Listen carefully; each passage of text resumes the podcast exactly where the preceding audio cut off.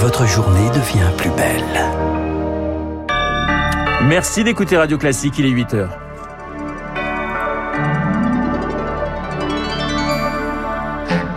La matinale de Radio Classique avec Renaud Blanc.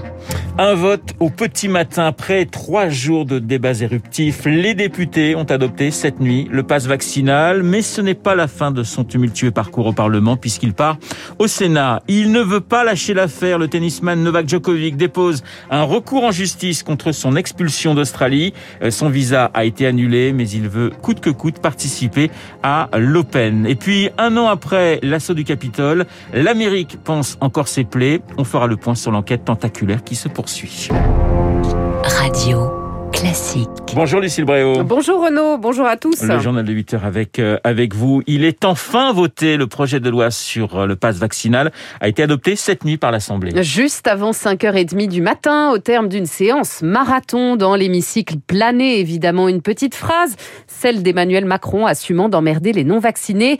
Victoire fort, vous avez passé la nuit au Palais Bourbon pour Radio Classique. Vous êtes avec nous ce matin. C'est l'épilogue de trois jours de tumulte plus que de débat. Les députés ont fait le tour du cadran, plus de 14 heures pour enfin, enfin voter. Votant 334, exprimé 307, majorité 154, pour 214, contre 93. Là où les esprits se sont le plus échauffés, c'est sur le contrôle du pass vaccinal. Les oppositions s'insurgent d'une disposition qui pourrait permettre aux restaurateurs, aux musées, au cinéma de vérifier l'identité du détenteur du pass. L'insoumis Éric Coquerel face à Olivier Véran. Vous nous faites rentrer dans une société non seulement du contrôle généralisé, mais où vous proposez aux Français de se contrôler entre eux. Je demande votre attention vraiment sur ce point, parce que la rédaction qui vous sera proposée, c'est en cas de raison sérieuse de penser qu'il y a une discordance entre le pass et le possesseur. Au petit matin, le soulagement est partagé par tous et la droite espère que le Sénat retravaillera le texte. Philippe Gosselin, député LR. C'est un texte qui n'a pas de fin. Nous attendons du Sénat qu'il euh, y ait des mesures qui prennent fin un jour. Trois nuits de labeur et une bataille qui se poursuit à présent au Sénat la semaine prochaine, lundi en commission, mardi en séance. Une chose est certaine, ce passe vaccinal n'entrera pas en vigueur au 15 janvier. Victoire fort et vous allez continuer de suivre ces débats pour Radio Classique. Le texte durcit entre autres les sanctions pour la détention de faux passes. 50 prisons, 75 000 euros d'amende, 1000 euros en cas de présentation d'un passe appartenant à autrui. Le faux passe tue, a lancé Olivier Véran. Il assure que 5% des patients hospitalisés en disposaient. L'Italie, elle va plus loin que nous ce matin et instaure carrément l'obligation vaccinale pour les plus de 50 ans. À partir du 15, du 15 février, ceux qui travaillent devront présenter un passe sanitaire renforcé. Il s'obtient avec un schéma vaccinal complet ou après guérison du Covid. Le pays a frôlé hier les 190 000 nouveaux cas, un record. Record de contamination aussi chez nous, 332 252 cas identifiés hier. Et Lucille, devant les pharmacies, les files d'attente s'allongent. Beaucoup de parents qui doivent faire tester leurs enfants. Votre enfant est peut-être cas contact. Eh bien, armez-vous de patience. La règle. Ma fille, eh ben, armez-vous de patience, Renaud. La règle, désormais, vous le savez bien, c'est trois tests en quatre jours pour espérer un retour en classe. Un PCR ou un antigénique, puis deux autotests à J plus 2 et J plus 4. Un vrai parcours du combattant, Elodie Wilfried. Trois jours après la rentrée, Victoria, 7 ans, est déjà cas contact. Alors, direction la pharmacie pour faire un test antigénique et c'est une petite épreuve pour elle et sa mère Julia. Il y a huit personnes devant moi pour pouvoir s'inscrire, puis une quinzaine euh, pour pouvoir faire le test. Non, on n'est pas rendu. Je m'organise dans ma journée pour que euh, je puisse gérer ça en parallèle de mon travail. L'inquiétude que j'ai, moi, c'est juste que toutes les semaines, il y a un nouveau cas positif et qu'on recommence la même chose toutes les semaines. Victoria et Julia doivent ensuite attendre les résultats impérativement négatifs pour pouvoir récupérer les autotests. Ils devront être réalisés à J 2, puis J 4 après le dernier contact avec l'enfant infecté, comme l'exige le protocole de l'éducation nationale. On a contacté le directeur ce matin qui nous a dit avoir contacté la pharmacie qui s'est réapprovisionné suffisamment pour qu'on ait des autotests pour tous les élèves de sa classe. Mais entre la théorie et la pratique, il y a parfois un monde et dans le cas de Julia, pas d'autotest à la pharmacie. Même si Gabriel Attal a annoncé la livraison de 8 millions d'autotests la semaine prochaine, pas facile de tenir le rythme de distribution pour Catherine, pharmacienne. Je sais pas par quel biais on va se procurer ces tests. Après, je sais pas à quelle cadence ça, ça va se faire. Non seulement ça change tout le temps, on est informé au dernier moment, on n'a pas le temps de s'organiser. Pour l'heure, elle navigue à vue, inquiète de ne pas pouvoir honorer toutes les demandes, car ces autotests gratuits concernent les enfants, mais aussi tous les cas contacts vaccinés de plus de 12 ans. Le reportage d'Elodie Wilfried. Le Covid n'épargne pas non plus les enseignants. 7% d'entre eux sont actuellement absents. À cause de lui, le pic ne devrait pas dépasser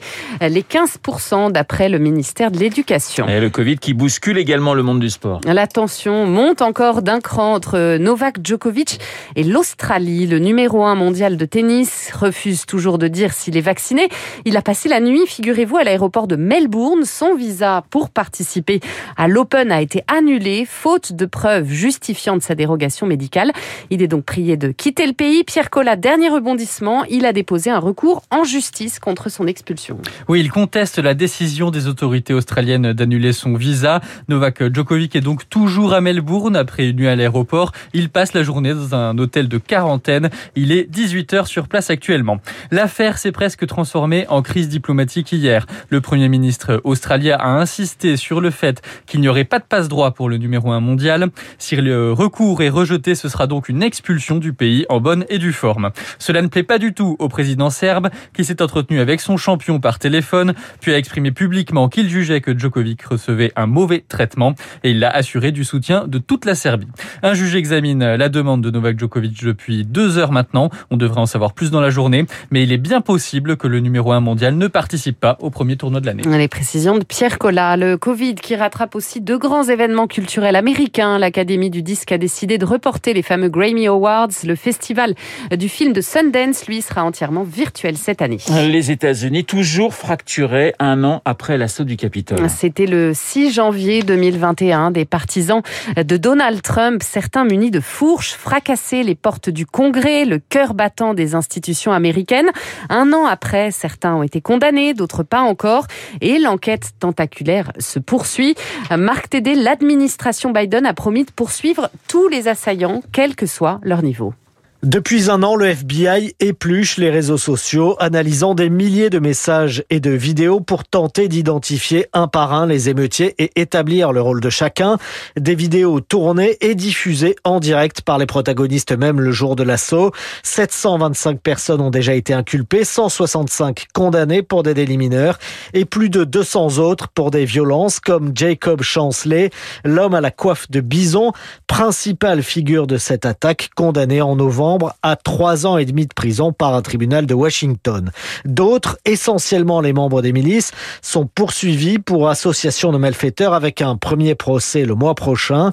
Quant à l'ex-président Donald Trump, acquitté une première fois lors d'un procès en destitution, son sort et celui de ses proches restent suspendus aux conclusions de la commission d'enquête de la Chambre des représentants. Et aujourd'hui, Joe Biden prononcera un discours dans l'imposant hall des statues de l'édifice. D'après la porte-parole de la Maison Blanche, il devrait souligner la responsabilité particulière du président Trump dans le chaos. Et on reviendra sur cette Amérique fracturée avec mon invité bien dans quelques minutes, Alexis Karklins-Marché. Au Kazakhstan, les manifestations sont en train de tourner au bain de sang. Des dizaines de personnes ont été tuées cette nuit par la police alors qu'elles tentaient de prendre d'assaut des bâtiments administratifs. L'état d'urgence a été décrété dans le pays après plusieurs jours d'émeutes contre la hausse des prix du gaz. Moscou et ses alliés ont annoncé cette nuit l'envoi d'une force de maintien de la paix. L'Académie française, Lucille, n'aime décidément pas du tout la nouvelle carte d'identité. Et elle est même prête à saisir le Conseil d'État pour faire supprimer les mentions en anglais présentes sur le nouveau modèle, en ajoutant surname à côté de nom, par exemple. L'Académie estime qu'il contrevient à la Constitution qui dispose que la langue de la République est le français. Je confirme, la langue de la République est toujours le français. Lucille Bréau, vous la retrouverez à 9h pour un prochain point d'actualité qui parle français. Quant à Victoire Fort, eh bien, elle va aller se coucher avant eh bien, d'entamer de nouveaux débats au Sénat puisqu'elle a passé la nuit à l'Assemblée nationale. Lui aussi a suivi ces débats avec beaucoup, beaucoup d'intérêt. Eh bien, c'est euh, Guillaume Tabar dont, pour son édito dans un instant. Guillaume qui a décidé de revenir sur la petite phrase d'Emmanuel